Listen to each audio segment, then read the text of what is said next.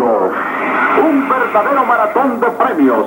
Hay más de 100 mil bolívares en premios en el Lava Maratón de Regalos ACE.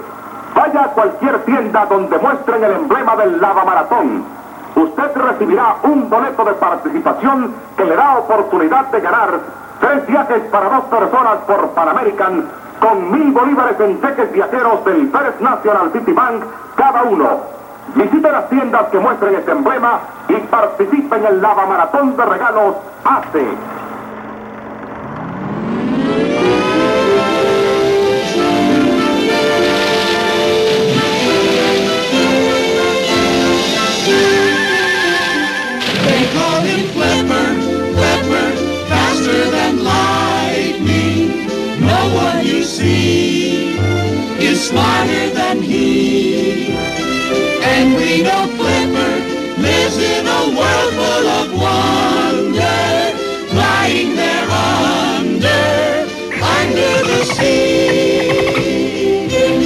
Gracias, mi familia querida, que están por allá lejote.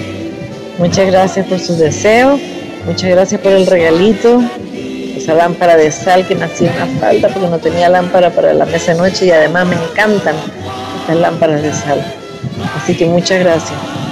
Aquí estoy, este, seguramente en la tarde me vienen a poner mi cóctel eh, a la avena que le voy a pedir a la, a la enfermera que le ponga, en vez de los remedios, le ponga tequila. será.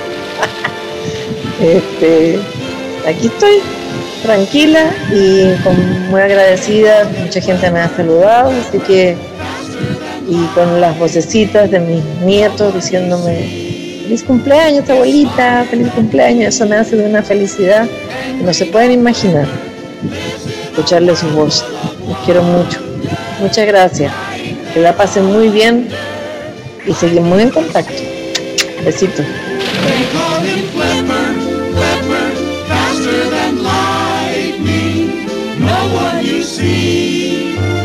Smarter than he. And we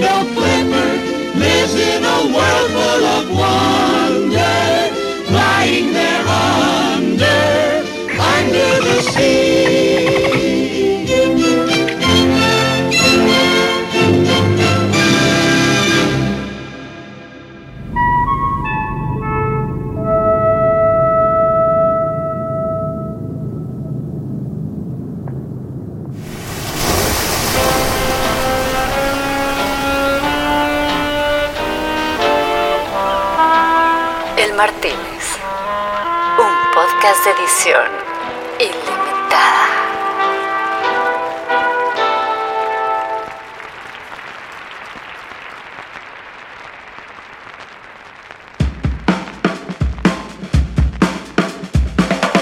Antes de empezar y para aprovechar que tu atención está al máximo, vamos a hacer un call to action a nuestras redes sociales y website de manera de no interrumpir tu entretenimiento como lo estoy haciendo yo ahora sin parar de hablar.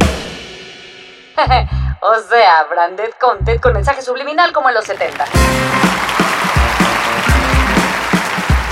Llega un paraguayo a una casa, toca la puerta Visita arroba el Martínez Podcast y abre la puerta a un tipo, ¿no? Llega el paraguayo y le dice, en Instagram y Facebook. Señor, soy paraguayo y vengo para cogerme a su hija. ¿Para qué? Paraguayo, mucho gusto.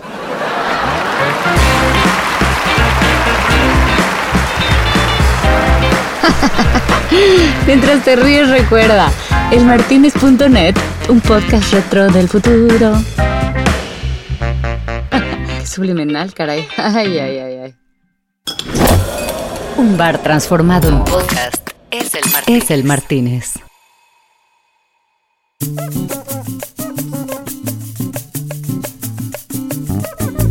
Bueno, le dimos otra oportunidad a Gastón, ¿vale? Porque la verdad es que ha venido y vino así como súper apenado a pedirme perdón, explicándome que, coño, que desde chico siempre fue piromaníaco y que para ayudarlo, bueno, habría que, darle este chance. Y yo le dije, coño, que sí, que, que me ayudara, ¿vale? Prendiendo una fogata, ¿no? En la playa, ya que le gustaba esa vaina de la piromaníaca, para el after. Y de nuevo se puso refunfuñón. Y es que no sé, mira, yo quería prepararle como un recibimiento con fiesta final a un amigazo que nos visitaba esa noche. Él es un gran creativo, un tipo que sabe que nunca hay que dejar de aprender.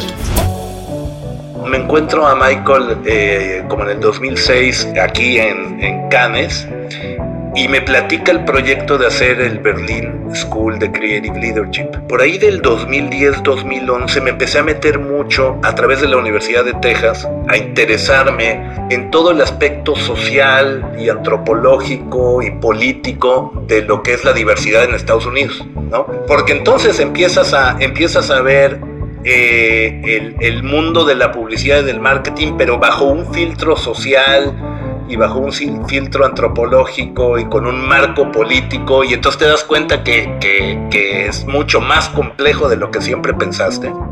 Ese PhD en filosofía fue uno de los fundadores y presidente de Latinworks, la agencia multicultural del año en Estados Unidos por ABH en tres ocasiones. Y además, rankeada como la agencia 2 del mundo en el ranking de canes de radio.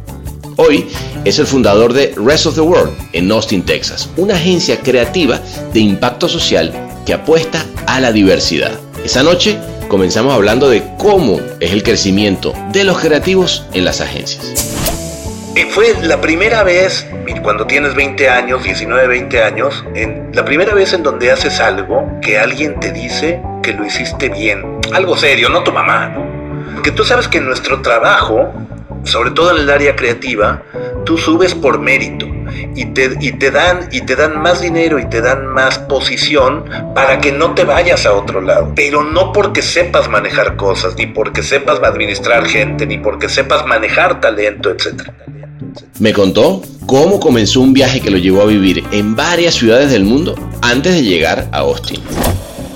Y lo que más me interesaba vivir en Nueva York era poderme meter como, como chico latinoamericano hambriento de música, porque cuando yo salí de México en el 87 no había conciertos, o sea, te tocaba un concierto al año, ¿no? El, el boom de Austin es muy claro a partir del 2003-2004, en donde la ciudad cambió muchísimo y varias, varias cosas este, empezaron a cambiar. Y como buen local de Austin, oye, no me podía quedar sin pedirle varios consejos sobre South by Southwest que se hace cada año ahí en esa ciudad y que sin duda es mi festival favorito por lejos. Eh, mira, varios consejos. El primero es que no hagas planes. Y una cosa que es interesante es, a ver, el de cine pasa durante los 10 días, después los primeros 4 días es el interactivo tecnología y después empieza el de música. Entonces tú notas en la ciudad el cambio, porque a los de interactivo y tecnología por lo general son gente que viene en cuenta de gastos de compañías que los mandó Google o una agencia de publicidad, lo que sea, y cuando empieza el de músicos se tienen que regresar. Y los músicos llegan cuando se van saliendo los nerds. Pasamos por hablar entre brothers de un tema penosamente frecuente en Estados Unidos. Aquí estamos entre amigos en el Martín porque el racismo, el racismo en Estados Unidos es rampante. Es un racismo que yo no a, ver, afortunadamente o casualmente yo no, yo no sufro en mi día a día porque tengo la piel blanca, si bien soy orgullosa y 300% latino, es, una cuestión de color de piel. Me dio varios puntos de vista que nunca había escuchado sobre la publicidad hispana. Ojo la industria hispana de la publicidad, esa industria es una industria que nació para la clase media latinoamericana que se mudaba a Estados Unidos, que hablaba perfecto español, que tenía piel blanca, etc. Ignorando por completo todas las culturas de la mezcla sucia entre lo latino y lo americano nacido en Estados Unidos. E incluso sobre la verdad de la motivación que él ve en las comunidades hispanas cuando hablamos de política en un año crítico de elecciones en Estados Unidos. El, voto latino es un mito. Eh, los latinos en Estados Unidos son conservadores.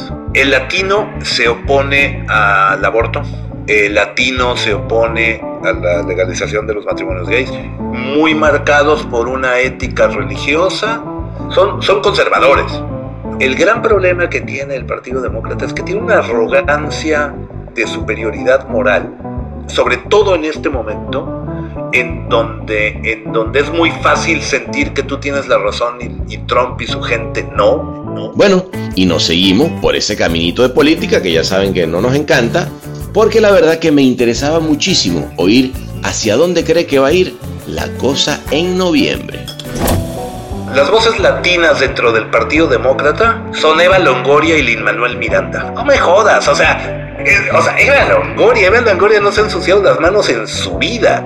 Esto no le, qui- no le quito mérito, Dios la bendiga, qué bueno que, que lucha y todo. Pero pues es, es lati- latino Hollywood. Eso no me sirve. Hay que mover gente en la calle. Y sobre la gran diferencia que distingue al movimiento afroamericano versus el hispano. La gran tragedia de los hispanos en Estados Unidos es la falta de unidad. Y esa falta de unidad tiene, viene porque no existen los hispanos en Estados Unidos. En Estados Unidos existen mexicanos, uruguayos, argentinos, colombianos. Era muy interesante ver los diferentes hábitos de trabajo.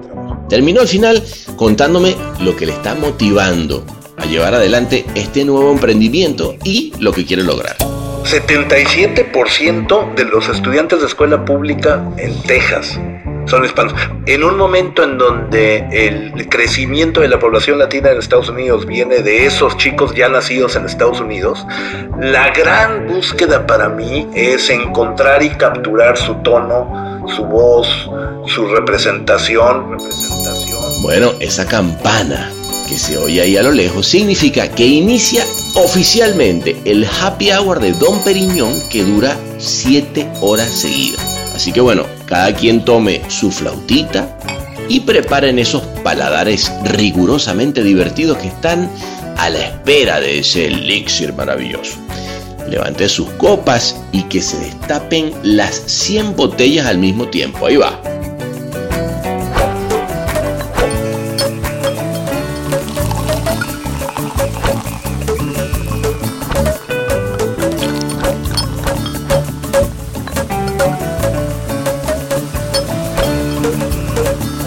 Porque él es Sergio Alcocer. Atención. En el Martínez nos reservamos el derecho y el revés. ¿Cómo estás, eh, querido Sergio? Tanto tiempo de no verte, oye. Feliz de verte, sí. La última, yo creo que la última vez que nos vimos debe de haber probablemente sido en Cannes, ¿eh? Es muy probable. es muy O en algún otro, o en algún otro festival. Creo que estuviste en South by Southwest también, ¿no? Estuve en South by Southwest allá, que Sí. habíamos quedado en y que queríamos ir con el Joshua a, a la agencia a conocer The Rest of the World y al final no se nos hizo. Pero no será la, no será la- nosotros íbamos a ir este año también. Sí, increíble. Lo- lo- la verdad es que fue de las primeras cosas que cancelaron. Iba a empezar el 10 de, el 10 de marzo. Y yo no sé si tú tienes conciencia de las fechas cronológicas de esta, de esta tragedia tan interesante, pero fue el 11 de marzo que, que me acuerdo porque mi cumpleaños es el 12. Fue, Ah, el, ok. 11 de, fue el 11 de marzo que, que Trump cerró los viajes de Estados Unidos con Europa. Y ahí es donde ya todo el Ahí, mundo dijo, ya claro. bailó Berta. Ay, valió, valió más, cabrón. y Ah, ahí bueno. hasta, hasta la fecha en pijama y en casa. Pues vámonos entonces, si te parece, eh, ahí ya les le, les pedí eh, en, el, en el Martínez que lo pongan un poco más hipster para que se, nos sintamos más en South by Southwest que, en- que en Cannes. ¿Cómo ves? Bienvenido, bienvenido. Vámonos, venga.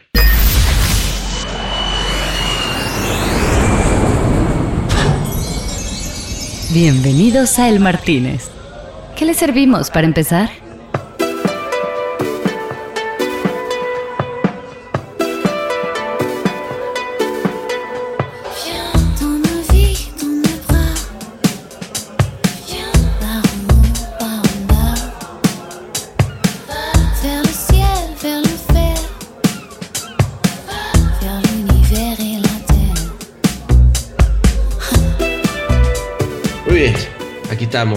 Sergio, mira.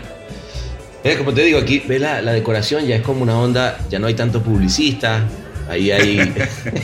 ¿Cómo será, ¿Cómo será el Martínez en un día normal? Claro, es una buena debe Estar, pregunta. debe estar cerrado, ¿no? cerrado. Muy deprimente debe ser, yo creo. Sí, sí, sí, gran, gran lugar. Yo cuando empecé a ir a Cannes, eh, a final desde los 90, la primera vez que fui, que debe de haber sido 97, 98, ¿te acuerdas que había un piano? Claro. Eh, pero que estaba libre. Eh, porque ya después lo empezaron a controlar y ya Sí, no- sí, pero sí. antes al principio el piano estaba ahí en el pasillito rumbo al baño y el que fuera se sentaba. Se sentaba, claro que sí, yo me acuerdo de eso. Yo- Y se armaba muy buena, muy buen grupete. Y siempre por ahí había alguien que, que algún sueco o algo así que medio tocaba bien. Sí. Y entraba alguien a cantar. Era gran, gran lugar. Ya, bueno, hace falta volver el año que entra, ¿no? Sí, ya, por favor. Pero bueno, por suerte por acá estamos en, en esta versión que está buena. Fíjate, fíjate. Esta ¿Qué- está qué- formidable. ¿Qué te vas a tomar, Sergio querido? Mira, yo me voy a tomar una, una flautita de champán. Ah, mira, champán, me parece una buena, buena idea. Eh, Gastón, si vous plaît. Eh, champán, vamos a pedir un botellón. Botellón. Una flautita. Sí, venga, me tomo de Vamos a flautita, flautita. Eh, oui, tú, tú, due, due clases de la, la champán, esa que, la que pusiste a enfriar, ¿te acuerdas? Va, va. Es más, que la traiga la, abri- la abrimos con sable. Ah, que la vacila. Con el, tráete el sable también. El sable. El machete. Gran, gran tener esa, esa habilidad es, es todo un tema, güey. Es fácil, ¿eh? Sí. Una vez que le agarras el truquito, sí tiene, tiene su truco, pero lo malo es que una vez que abres una botella con un sable, ya no vuelves a no abrirla con sable. De ahí para estás- si no hay sable, sable no tomo champán. No tomo. Y si no hay, no tomo y punto, sí. Está bueno. Oye, este, cuéntame, a ver, tú estás, estás ahorita en Austin, pero en, en Austin llevas viviendo ¿sabes? 20 años. 21 años cumplo. Ah, cumplo en Austin, 20 años, sí. Sí, sí, sí, siempre. Yo me vine de Nueva York a Austin y de hecho cuando, cuando estaba en Nueva York y decidí por cuestiones de, de una apuesta laboral para empezar la agencia en, en Austin, como neoyorquino que era eh, un poquito snob, veía Texas pues, rarísimo. claro, ay. Eh, y de hecho, yo no conocía a Austin. Había viajado a Texas por cosas de trabajo juntas y así, pero no conocía a Austin hasta, hasta un viaje previo en donde vine básicamente para ver si me gustaría vivir en la ciudad. Ah, ok. Eh, y, y la verdad que como, como viniendo de Nueva York me le tenía un poquito de, de- de desconfianza a Texas. claro, en general el concepto Texas... eh, Muy raro. Es raro, ¿no? Como que... Es muy raro, sobre todo, bueno, siendo mexicano, viviendo en América Claro. Latina varios años y después yendo a Nueva York.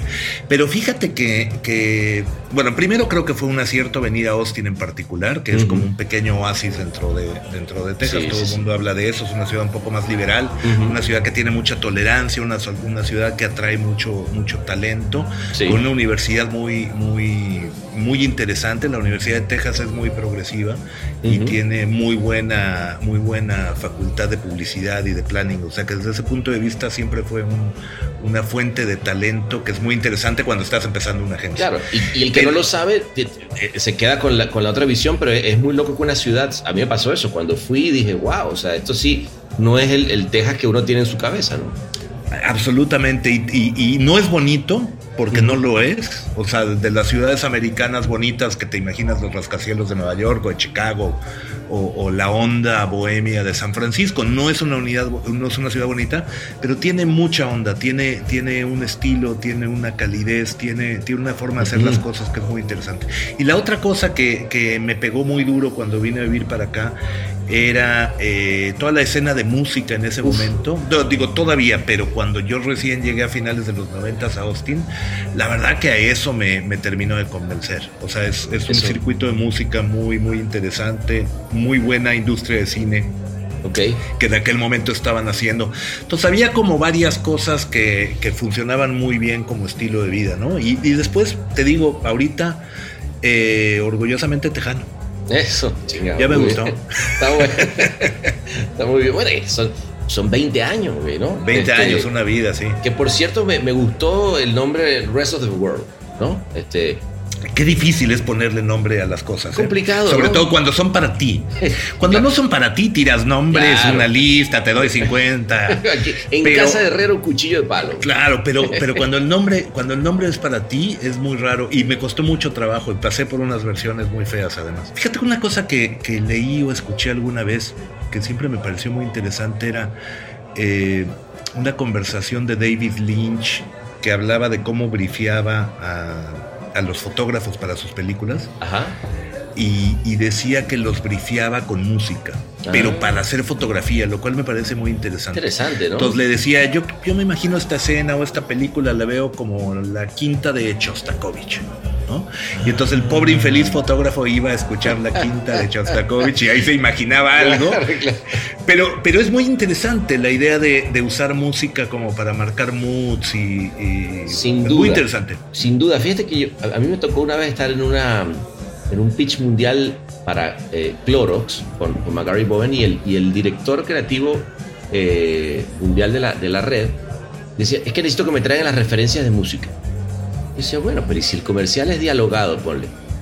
Decía, no, no, no, es que yo necesito eh, el- oír la música. Y entonces con la- y, y es verdad, porque la verdad Es que cuando, cuando pones una pieza musical, te das muy claro a dónde estamos y, y, y- el sentimiento además aflora, ¿no? Que Sí. como, que, como que no hay tampoco manera de, de mentirle a la música, te sientes de una Sí. manera o de otra. o- Completamente, sí, la verdad que es, un, es, es, es muy importante, es muy importante. Entonces te digo, bueno, esa parte musical para mí siempre fue muy importante. Cuando yo me fui a vivir a, a Nueva York la primera vez, que yo estaba en Venezuela antes de irme a Nueva York, eh, y me había en tu lindo, lindo, lindo país. ¿Cómo no? Eh, y en la época, como sabes, lo que era Venezuela antes de. ¿Dónde vivías ahí de- en- ahí en- antes del Che? Uh, yo vivía justo en el corazón de la Plaza Altamira. Vivía en la esquina Ah, de Luis lindo. Roche y Francisco de Miranda. Qué lindo. Eh, enfrente de Ice Palace. Ah, claro. Bueno, y es, y es, eso es gran, gran lugar, gran lugar.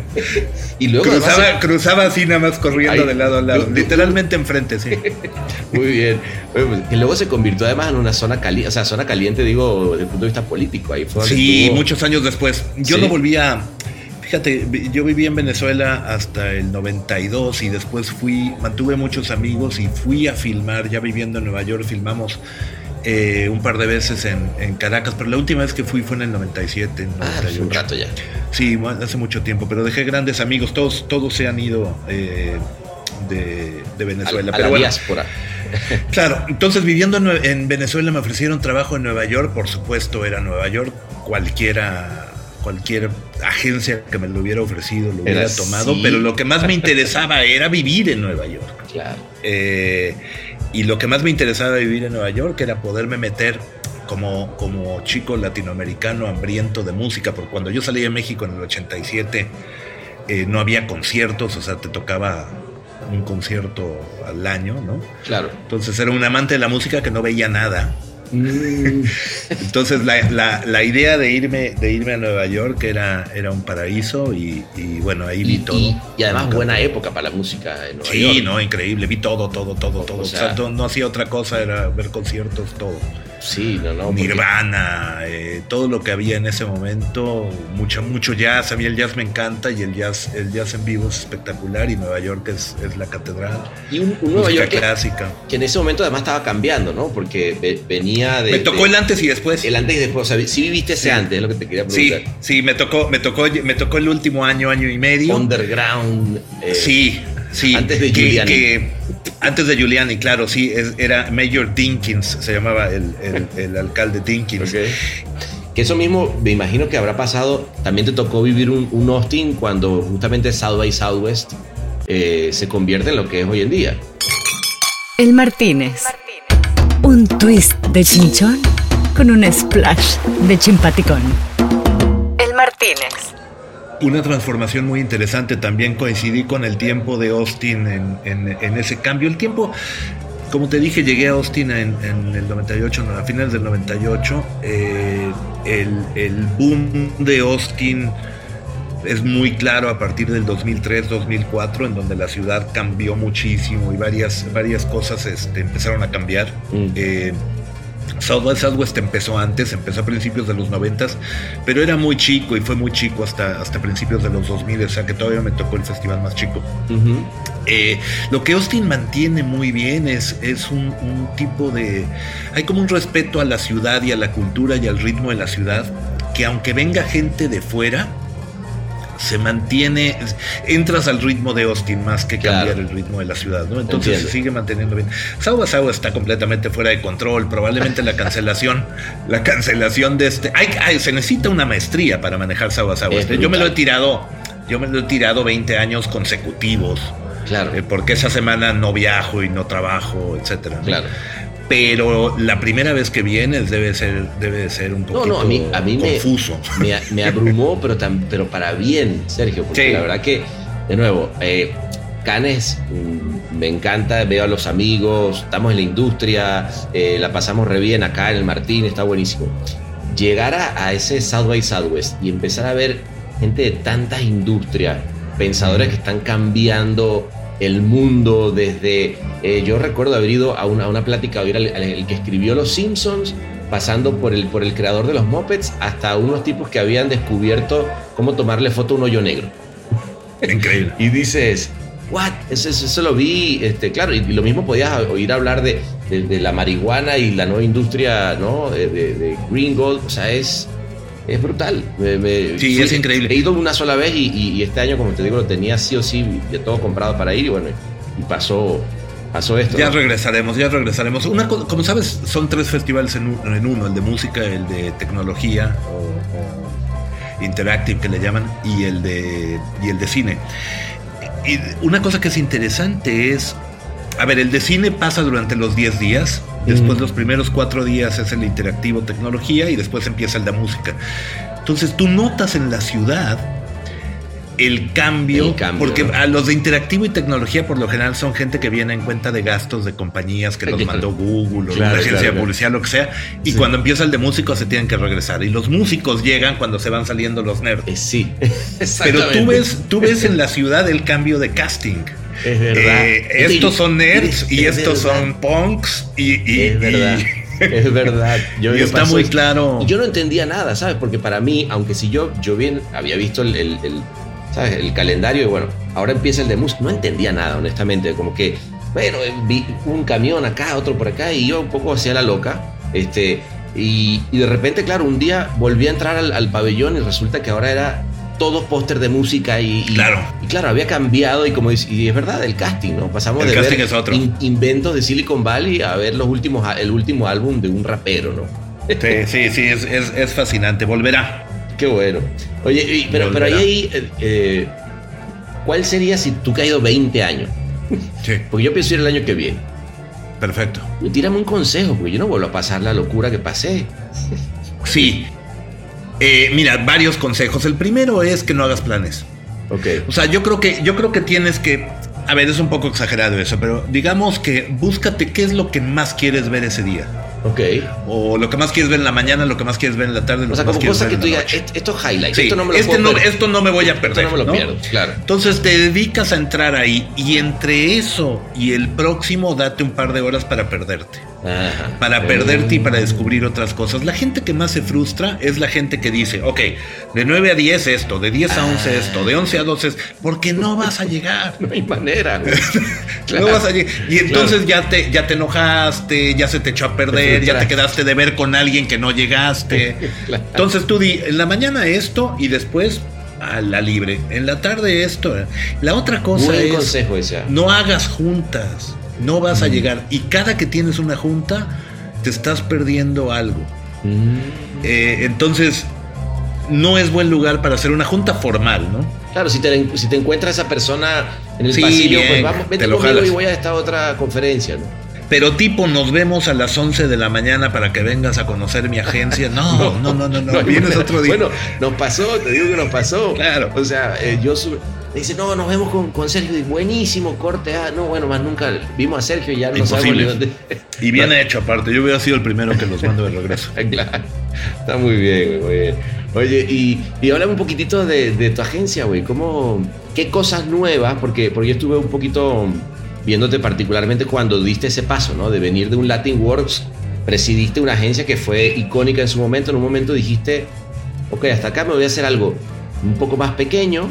Este, Quiero mantener como más control, quiero hacerlo sobre todo para audiencias jóvenes. Creo que, que por ahí andaba eh, tu cabeza. eh, Sí. Obviamente multicultural, pero, pero mucho de jóvenes, que además fue una plática que diste una vez en Cannes. Recuerdo haber oído donde hablabas de eh, cómo el, el- el joven multicultural era casi duolingo, ¿no? Sí, nacido ya en Estados Unidos, sí. Mira, a mí me, me pasó una cosa muy interesante, que esto lo veo en, en- a posteriori, ¿no? Yo era un estudiante bastante eh, mediocre en, en- digo todavía, ¿no? Pero, pero, pero la escuela nunca, fue- la escuela nunca fue lo mío, digamos. Ok, ahí, ahí sí, Eh, perdón, ahí te voy a proponer un saludo porque ahí sí somos iguales.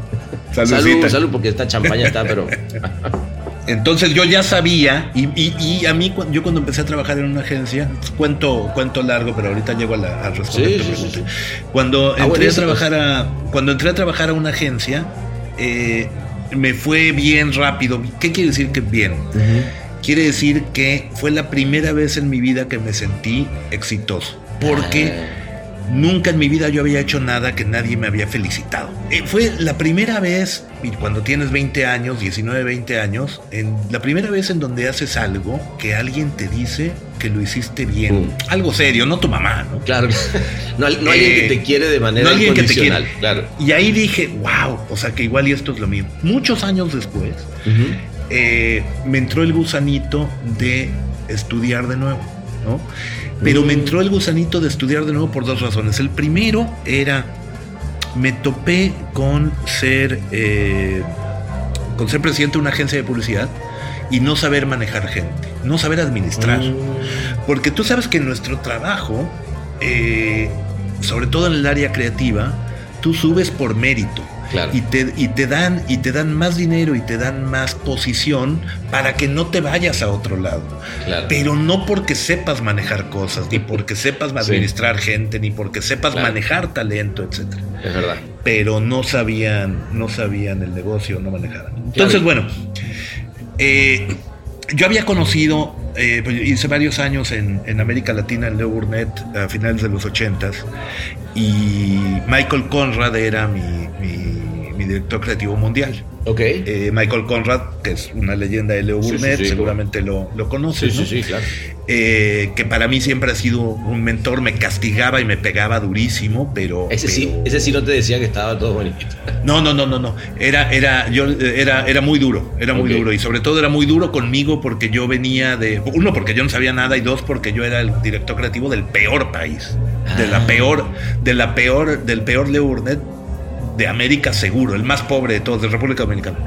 El más, la oficina más pobre de todas, eh, el de menos recursos y todo, pero te ibas a los consejos mundiales de creatividad y, y no tienes nada. y ¿no? los Y a él no le importaba Claro. Y lo, ahí, de dónde los los- Seven Plus y todo eso. Sí, exacto, exacto. Y a él no le importaba, porque aparte él venía con toda esta onda de que él, él se escapó de, de Alemania del Este después de la guerra. O sea, no había excusas. Bueno. No, cuento largo. Me encuentro, me encuentro a Michael eh, como en el 2006 aquí en, en Cannes. Y me platica el proyecto de hacer el Berlin School de Creative Leadership. que es la escuela esta de, de- de Berlín que él fundó y que él sigue manejando, que empezó en el 2007. Y yo entré y yo hice ese programa, fui la segunda clase que lo hizo. Entonces ahí, ahí hice una maestría y como que me regresó, me, me picó el gusanito de, de- de aprender. Por ahí del 2010-2011 me empecé a meter mucho a través de la Universidad de Texas a interesarme en todo el aspecto social y antropológico y político de lo que es la diversidad en Estados Unidos, ¿no? Ok. Entonces me metí, entonces yo pensé, a ver, si llevo tantos años dedicado a, a ver todo lo multicultural desde el punto de vista de marketing y creativo, ¿qué pasa si lo complemento entendiendo también desde el punto de vista social, político y antropológico? Entonces me empecé a estudiar un doctorado en la Universidad de Texas, eh, haciendo research y especialización en, en jóvenes mexicoamericanos. Ah, ¿no? mira, Bueno, interesante. interesantísimo, pero me destrozó la cabeza. ¿Por qué, te, pero, ¿Por qué? Porque te llevó a No, un porque lugar que ya, no- me- sí, o sea, ya me llevó, me llevó a un, a un, a un lugar, me llevó a un lugar sin retorno, ¿no? Ok. Porque, porque entonces empiezas a, empiezas a ver eh, el, el mundo de la publicidad y del marketing, pero bajo un filtro social y bajo un fil- filtro antropológico y con un marco político, y entonces te das cuenta que, que- que es Sí. mucho más complejo de lo que siempre pensaste Claro. Y te das cuenta de que hay muchas cosas por hacer y que probablemente tienes que utilizar esas herramientas creativas y esas herramientas de marketing para tratar de tocar otras cosas que desde el punto de vista de marketing eh, son imposibles de tocar, ¿no? Ok. Y entonces empecé a entrar en toda esa, en toda esa combinación de lo, de lo, de lo, del marketing con lo social, que siempre han ido en líneas paralelas, porque Sí. la publicidad ignora siempre la, la realidad social. Extrañamente, ¿verdad? Extra- muy, súper extrañamente y sobre todo, y sobre, y so- y sobre todo en, en- en lo que era la publicidad de, eh, hispana multicultural en Estados Unidos, en donde el paralelo es, no, no se tocan jamás. Claro. Y entonces yo empecé a neciar a tratarlos de tocar y de alguna manera Rest of the World es mi intento fracasado hasta el momento desde ese punto de vista de unir eh, el marketing con, con el aspecto, con, con el aspecto social. ¿Y por qué? Cuando te digo que fracasado Ajá, me refiero a, bueno, porque no hay, porque no hay presupuestos y porque, y porque hay un racismo, a ver, eh, aquí estamos en aquí estamos entre amigos Aquí entre Martín, en- porque el racismo el racismo en Estados Unidos es rampante. Sí. eh, eh, se nota en todos los niveles Totalmente. Eh, es, es, es, tú vives ahora en Estados Unidos y, No, y es una cuestión de, y es una cuestión que es inherente a la esencia americana y es un racismo que yo no, a, a ver, afortunadamente o casualmente yo no, yo no sufro en mi día a día porque tengo la piel blanca, si bien soy orgullosa y 300% latino, es, un Eso. cuestión- es una cuestión de color de piel. Claro. Eh, eh, y es imposible de, de- de- de entender si no lo vives, ¿no? Entonces, bueno, eh, en términos de las estructuras de, de- de sociales, de las estructuras corporativas, de todo el mundo del marketing, de la representación en los medios, etcétera, pues es muy difícil el tratar de, de- de- de avanzar una agenda social Claro. entonces, bueno, hay unos híbridos interesantes y gente que está haciendo muy, muy, muy buenos intentos. Sí. Pero para allá vamos. Ese, No, es, pues- es parte del viaje.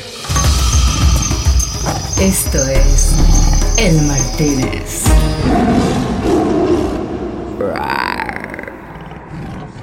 Súper interesante. Fíjate que eh, me, me recuerda eh, Participan Media, que no sé si la tiene esta, esta casa productora. Sí, eh, por supuesto. Que, que justamente eh, su fundador dijo eso, ¿no? Dijo, quiero hacer una... Bueno, claro, eh, él, él tenía todo el, el dinero del mundo después de... Sí. eh, que, que dice, bueno, voy a hacer solamente películas que le hagan bien al mundo. Sí. Pero lo, lo que es increíble es que empieza a hacer películas que le hacen bien al mundo, y, a- pero además empieza a ganar Oscar y, y- e hizo Claro. y, la, y la primera que hizo este fue la, la de la de Al Gore del, del calentamiento Sí. global, ¿no? De, de- Sí, sí, sí. Entonces, inte- o sea, quiero decir- ¿Cómo se llamaba? An, an Inconvenient An Inconvenient ¿no? Truth, ¿no? Sí. Pero, pero digo, quiero decir, sí existe el modelo, está ahí, pero tiene que haber gente que le apueste a creer que la generación de comunicación, de mensajes, ya sea desde lo narrativo en, en el contenido o en campañas de comunicación, que hoy en día ya todo un poco como se junta, vale Sí. la pena, ¿no? Sí, y mi intención no es salvar el mundo, ¿eh? O sea, no, no, no soy una persona esencialmente buena. Desde, desde, ese, desde ese punto, desde No te ese creo, punto de Sergio, vista. pero bueno, va. No, no, no.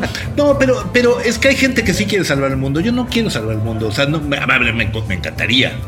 Pero no le dedico un No minuto al día. Claro. O sea, yo lo que, yo lo que, lo que, lo que para mí es un reto, Ajá. lo que, lo que creo que nadie ha encontrado Ajá. y después ver, ver si vale la pena una vez que lo encuentres, es encontrar el verdadero tono y voz de la diversidad en Estados Unidos. Ok. Porque toda la industria, la industria hispana de la publicidad, de la cual yo pertenecí durante tantos años, y digo pertenecí en pasado porque ya ni siquiera, porque ya ha evolucionado a tal grado que ahorita ya le llamamos multicultural por distintas razones, etcétera. Pero esa industria es una industria que nació para los, los para la clase media latinoamericana que se mudaba a Estados Unidos, que hablaba perfecto español, que tenía piel blanca, Mm. que, que hablaban que hablaban español sin ningún acento americano, etcétera, ignorando por completo todas las culturas de la mezcla sucia entre lo latino y lo americano nacido en Estados Unidos. ¿no? Claro. O sea, toda la cultura chicana, puertorriqueña de Nueva York, Latinex. etcétera. Latin- o sea, todo, todo ese rollo. Entonces, ahorita, en un momento en donde el crecimiento de la población latina en Estados Unidos viene de esos chicos ya nacidos en Estados Unidos, la gran búsqueda para mí es encontrar y capturar su tono, su voz, su representación. Interesante. Eh, que ya no es la del mercado hispano del inmigrante que venía a buscar el, el sueño americano a Estados Unidos, sino que ya es de la gente que puede vivir en los dos mundos y que está y que está eh, que está que está haciendo las dos cosas al mismo tiempo y que es muy interesante. Y hay mucha gente que está haciendo muy buen trabajo con eso. Publicaciones como Remezcla, por ejemplo. Mm, sí. Que- que, Sí, o sí, sea, me Remezcla lo hace muy bien. eh, varios artistas. eh, hay mucha gente en Los Ángeles, hay grandes Sí. momentos, pero nadie lo ha capturado bien, creo yo, todavía, dentro de un tono publicitario y de De comunicación. acuerdo. Y, y- y esa es mi, es, es, es- esa- eso solito es mi cuenta pendiente eh, que quiero lograr. Y en lo que puedo hacer eso, eh, pues la agencia es una agencia común y corriente que agarra clientes interesantes de retos de, de comunicación y punto. Claro, claro, claro. Pero ahí es a donde quiero llegar. Pero está bueno. A ver. Sí, a mí, bueno. me, a mí me mantiene, Y- me mantiene alerta, ¿no? Y, y te digo, en lo social, cuando entiendo, entiendo ahora que, que me, que me describes la- el, el fin último, ¿no? Sí. Este, de Rest of the World, que, que, que no suene a, a Participant, pero al final del día creo que hacer comunicación para ese grupo de gente, ¿no? Eh, que hoy en día por ahí no se le está hablando de la manera que ellos se hablan a sí mismos. ¿no? Claro. Eh, o no los estamos dejando o- hablar o a no- ellos. O no los estamos dejando De- hablar, o no se abren los micrófonos, ¿no? Claro. Eh, de- pues de alguna manera también tiene la validación, o, o si tiene un, un propósito noble al final, ¿no? Que es eh, poder Sí. darle la validación a, a un- a una, una creciente, además, juventud de, de- que se siente de acá, pero que no los hace sentir de acá y, el- y, y que. Y cuál es mi hogar también, ¿no? De dónde soy, en fin, ¿no?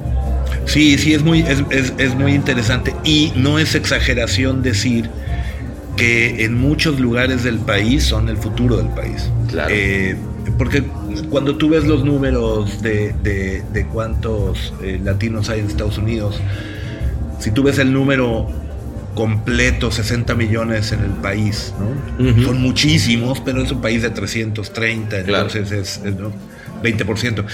Pero cuando lo ves aplicado a, a estados o a ciudades, Ajá. y después cortas ese, ese payol también a, a- a edades, te das cuenta que hoy, por ejemplo, este, este es un número que, que es alucinante. Hoy, eh, de, de quintos grado de primaria, que en Estados Unidos la, la escuela primaria termina en el quinto, a partir del sexto, como sabes, ya eres de, de secundaria, ¿no? Eh, el quinto de primaria hoy en el estado de Texas, escuelas públicas, 77% de los alumnos son latinos, Wow. hispanos. Wow. O sea, 77% de los, de, los, de los estudiantes de escuela pública ¿Qué en número, Texas son hispanos. Pues imagínate. O sea, eso quiere decir que en 20 años 77% de los que van a tener 25, eh, perdón, 30, 30 y pico, eh, son latinos. Y si ti- tienes que hablar con ellos y los tienes que escuchar. Y aparte, pues, son el grupo que también tiene, tiene menos educación, eh, que se salen de la escuela más rápido, que no se gradúan, Claro. eh, que no tienen seguro médico, Y cuyo- que, tienen más teenage pregnancy. Claro. Y, y, Eh, y más COVID. Más COVID, claro. Este- Entonces, de alguna manera es casi un, un- un- a nivel estado, eh, lo mismo, cosas similares pasan en California, a nivel estado es, debe ser una prioridad encontrar cuál es, cuál es la voz de esta gente. Totalmente. Sí, no, no, de acuerdo. Porque se, eh, si no, también. Deja tú si que te interesa o no el, el- esa, esa gente, que a mí particularmente me, me interesa, pero es que incluso si no, eh, te lo está dictando la economía. Por supuesto, es el futuro. Lo que pasa es que este- esta cuestión de la, de, de- de la economía en función de esas proyecciones eh, demográficas es complicado, sobre todo a nivel corporativo, porque el, el, el CMO promedio en Estados Unidos dura dos años, dos años y medio en su, pueblo, en su puesto. Claro. Eh, entonces, cualquier cosa que tenga que ver con resultados a largo plazo pasa a segundo término. Bueno, sí. Porque le va a tocar al que sigue. Claro, ya, ya ¿no? alguien más arreglar- arreglará ese Claro, pedo. Yo voy a dar resultado ahorita, ¿no? Claro, el famoso ROI. Claro. Entonces, cualquier tipo de impacto social a largo plazo, de esos en donde tienes que invertir ahorita, invertir ahorita para ver resultados en 5 o 10 años, nadie tiene paciencia. Claro. Pero lo que termina pasando es que nadie lo hace. Y entonces los problemas empiezan a generarse eh, y se vuelve una bola de nieve y nos va a estallar en la cara, ¿no? Sí, no, y, y otra cosa que, que va a estallar en la cara, yo creo, es eh, qué va a pasar con la, la importancia que está teniendo ahorita el voto latino en las próximas elecciones con, con Trump. Ah, yo lo tengo clarísimo, ¿eh? A ver, Eh, eh, bueno, a ver, un poco pretencioso ese yo lo tengo clarísimo. bueno, pero me, me gustó, dije, no, si alguien lo tiene No, claro, a ver, en lo serio, tengo que- cla- lo- dímelo por favor ahora.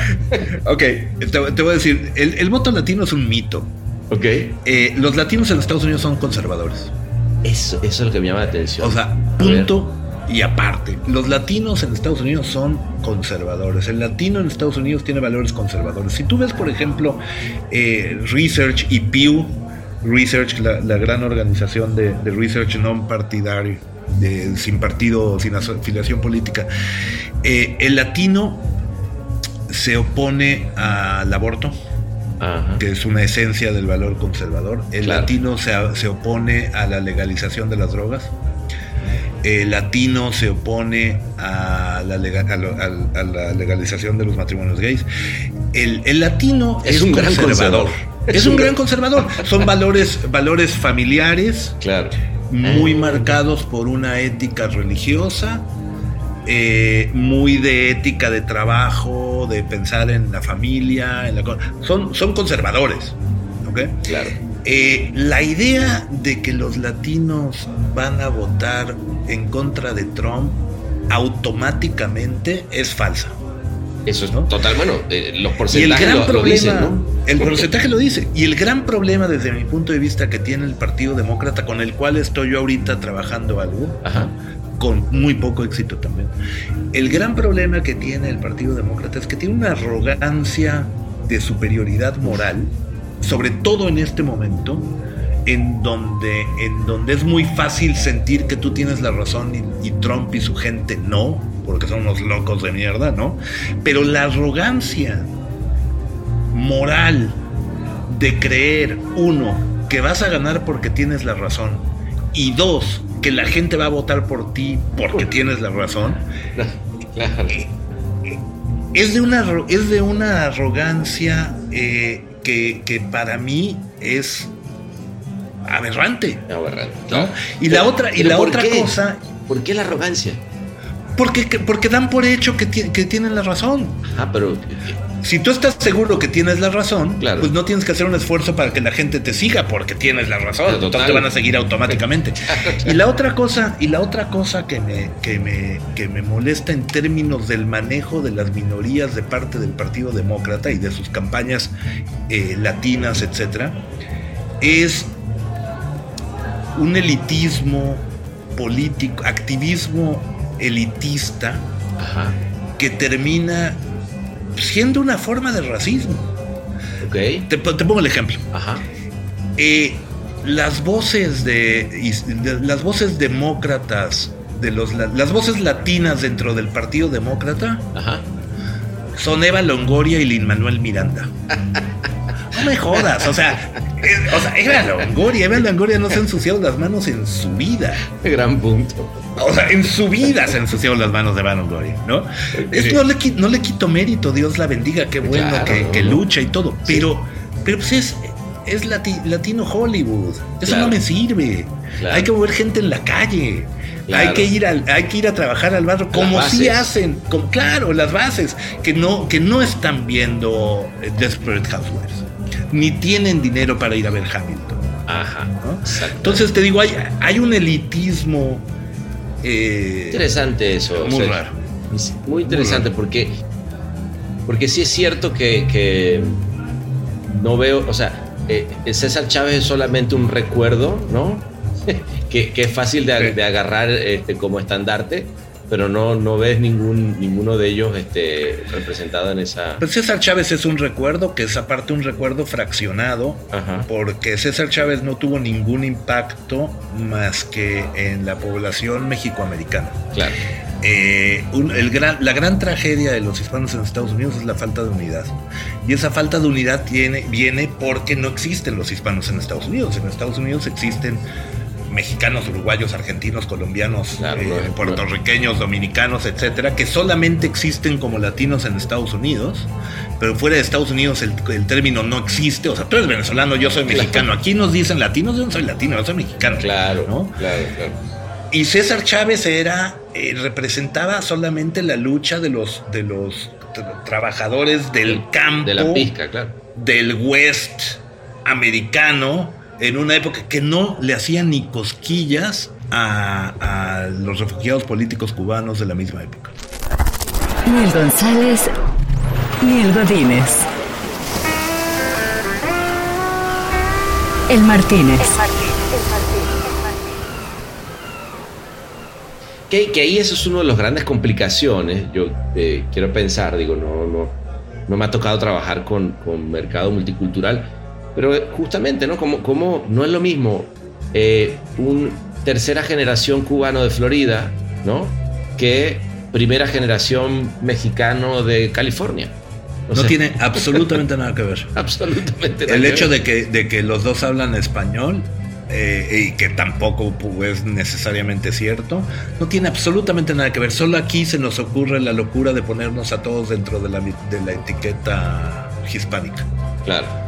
No tiene nada que ver. Y ese es el gran, esa es la gran tragedia. Si tú ves, por ejemplo, el viaje histórico de los, de los afroamericanos en Estados Unidos, bueno, están unidos por una lucha en común, por un enemigo en común, por unos objetivos en común, por un, por un por una historia en común. Nosotros estamos completamente, completamente divididos, y no una división de pelea, sino que simplemente lo que es la, ne- la necesidad de un puertorriqueño que no tiene problemas de inmigración porque es un ciudadano americano y las necesidades de un mexicano en la pizca son completamente diferentes. Claro, claro, claro. No nos une nada. ¿no? Un, un Eh, salvadoreño, ¿no? Se pones a hablar con un puertorriqueño y la verdad que por más que estén cerca, las realidades son totalmente completamente distinto. eh, Sí. Fascinante, es un, es un, es un, es un reto, es un reto fascinante. Eh, no, eh, a, a mí me encanta, la verdad. Yo cada vez me, me he estado metiendo más en el tema y a, y a conocer, porque la verdad que ha sido. Por eso yo dije, bueno, no puedo llegar ¿no? acá, a- allá, a Los Ángeles y, y- y vivir como que, ¿no? Ajeno. Y me, me empecé como a meter, ¿no? Y, y- y te das cuenta, por ejemplo, que justamente esto que hablamos, de que países de Centroamérica, que, que se les decía ese país bananero, Sí. porque justamente era donde estaban las bananas y, y lo que lo- la influencia que tuvo Estados Unidos, por ejemplo, en, esa, en esas democracias que al final terminan expulsando gente. Sí. Y luego entonces terminas teniendo acá los maras salvatrucha y dice, bueno, todo tiene un porqué. Sí. y, y- y luego terminan siendo, you get out of here. Y dice, bueno, sí, está bien, pero to- to- todo, tiene una historia. ¿no? Sí, sí, sí, es muy, es, es- es- es- muy interesante, sí, es muy Interesante. Pero bueno, y- dentro de todo es una fuerza, es una fuerza, eh, es, es- es lo que hace el país interesante. Yo creo que ¿Y a ti cómo te ha ido históricos en- de- desde el punto de vista personal? Porque digo, más allá de, de- de todo esto que estamos hablando en lo profesional o en lo académico, etcétera, una cosa y otra cosa es ya ser migrante, pues de carne propia. Que, que si bien seguramente has vivido eh, una migra- eh, ser migrante de una manera diferente, pues también, y siendo blanco, como dices, todo lo que, lo que sea, eh, ¿cómo, ¿cómo has vivido tú la experiencia de, de migrante que obviamente ya se, ya se siente 100% tejano? Sí, eh, y americano, porque ya soy ciudadano americano Claro. hace algunos años, tengo las dos nacionalidades. Fíjate que yo siempre tuve, siempre viví en una burbuja desde ese punto de vista, porque eh, todo mi trabajo en Estados Unidos, todos los, tie- todo el tiempo que llevo en Estados Unidos trabajando, que ahorita ya son 27 años cuando junto a Nueva. York con Texas, 27 años. Salud por eso otra vez. Casi, ¿verdad? salud, casi Salud. tu edad. Exacto. Eh, esos 27 años viviendo en Estados Unidos los he vivido dedicado a trabajar para la comunidad multicultural o para el mercado multicultural. Entonces, mi, mi, mi, trabajo siempre fue de nicho y, trabajé siempre en español o con, o con gente de distintos colores y distintos backgrounds. Entonces siempre he estado como en la burbuja básicamente yo no sé lo que es lo que es vivir en Estados Unidos sin inmigrantes alrededor, ¿no? Claro. Eh, y, y desde ese punto de vista, bueno, eh, no, no, no, no viví en carne propia, además de mi- del color de mi piel, no viví en carne propia nunca el, el meterte tú solito en, en Idaho eh, Claro, como, claro. como inmigrante. Eh, pero interesante, por ejemplo, en, en- en las agencias en las, que, en las que he trabajado, cuando ves el grupo de...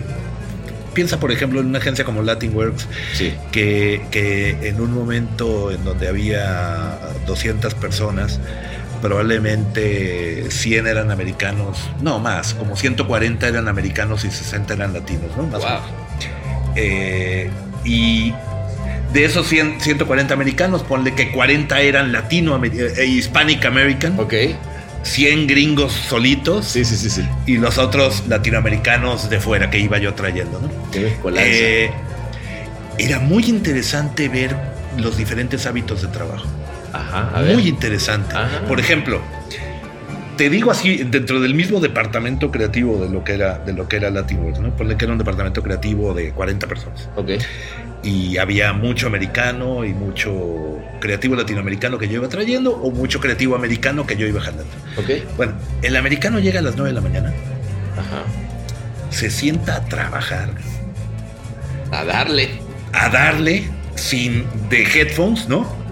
Eh, sin, sin distracción a darle. Pam, pam, pam, a las doce y media, sandwichito en la cocina, eh, eh, a la una y cuarto, pam, pam, pam, pam a las seis se iba.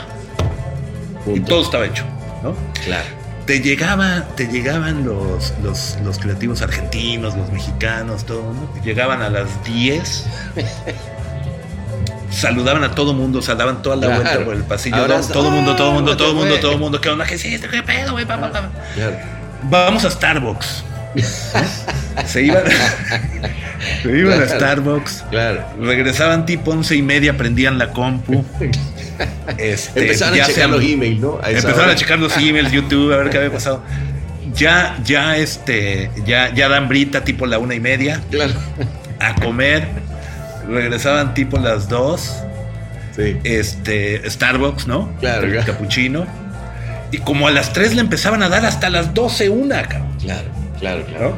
Interesante. Entonces era, era, era como, como dos turnos casi. Eh, eh, no, y, eh, ¿Qué tal? ¿Qué tal? y te das cuenta que es cultural. Es cultural. Es cultural. Porque, porque, porque de alguna manera, como, como, como latinoamericano, parte de, de tu inspiración es también el chacoteo, Claro. ¿no? Claro. O sea, Sin ¿qué eso, onda? ¿Cómo estás? sin ¿Qué eso, estás haciendo? A ver, cuéntame. nutre. No mames, ya viste esto. Pa, pa, pa, pa, pa, pa. Claro. Y, y ese chacoteo Sí. es en donde surgen las ideas y el Claro. brainstorm es súper casual, el brainstorm sale de alguna manera poco disciplinada. Digo, por supuesto, todo tiene excepciones, ¿no? Sí, no, Pero, es otra coincide. forma de trabajar, es otra, es otra forma de, de- de tener el proceso mental y el proceso de trabajo, y es cultural. Es cultural. No, eh, además ahí solamente estás probando o, o comprobando más bien lo que yo muchas veces le decía a, a- a la gente en la, en- en la agencia, ¿no? Ya sea en, las agencias que he estado, ¿no? Eh, pero sobre todo en México. Siempre terminamos diciéndonos, "Oye, pero ¿cómo le hacen los gringos? Esos cabrones se van todos los días a las 5 de la tarde, güey. Nosotros aquí estamos todos diciendo, no mames, ¿hasta qué hora voy a estar hasta las 2 de la mañana? La puta madre. Decía, güey, algo están haciendo. Y, y aquí me, ya me la aca- acabo de descubrir que era lo que, lo que estaba pasando. Pero sí, es verdad. Llegan a las nueve y le dan sin parar, así. Está, pero es que no te levantan los ojitos de la computadora. Claro. Y Es además, y- increíble. Y, y- y a las 6 dicen, señora, hasta luego, yo tengo una vida, ¿no? Claro, y ya acabé, aparte. Y uno, y uno mezcló toda la vida. Pero bueno, como nosotros somos dicharacheros y, y nos, nos va a seguir gustando la vida, yo, yo digamos que ahora vamos a nuestro segundo turno, si te parece, Venga. que es a terminarnos, eh, porque creo que nos traen otra botella, esta se nos acabó. Este, terminémoslo, pero ahora pongámonos a pelotear algo tú y yo, que nunca lo hemos hecho. Me encantaría. ¿Te late? Sí. Amigazo, de verdad, mil gracias por haber venido al Martínez. Eh, me- era, era un pendiente importante y, y qué bueno que...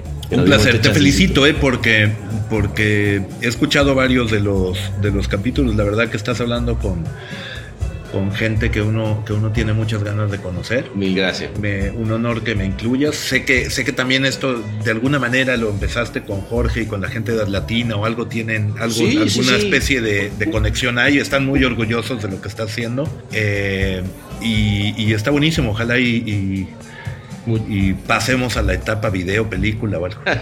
Ojalá que se arme. Este, que venga la película, eso estaría bueno. Con las Estaría anécdotas bueno, de ¿eh? Martínez, pero las hacemos ficción. Sí, sí, sí. ¿No?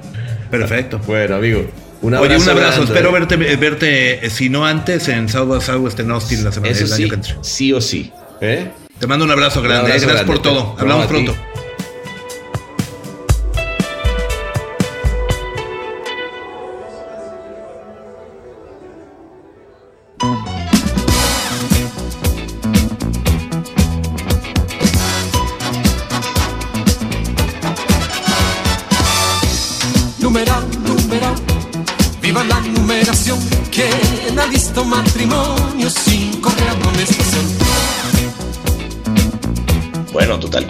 Otras cinco horas de barra abierta de Don Periño. Llegó un montón de gente a la fogata que había hecho Gastón en la playa, que por cierto le quedó pipi cucú. Y cuando la celebración estaba a todo lo que da, que aparece Elisa, que es la gerente del hotel, acompañada del Puma, César del Ávila, Cinesio, Mirella y hasta Teresa se llegaron ahí, se pusieron a, a bailar, sacaron empanadas para todos y se armó un bonche que duró, bueno, hasta el día siguiente celebrando la diversidad y que los hijos vinieron con plumas de pavo real. Por eso, para los que se quedaron hasta el final, lo dejamos con esta canción con una lección cortesía de la casa. Y por cierto, salud, que estamos vivos.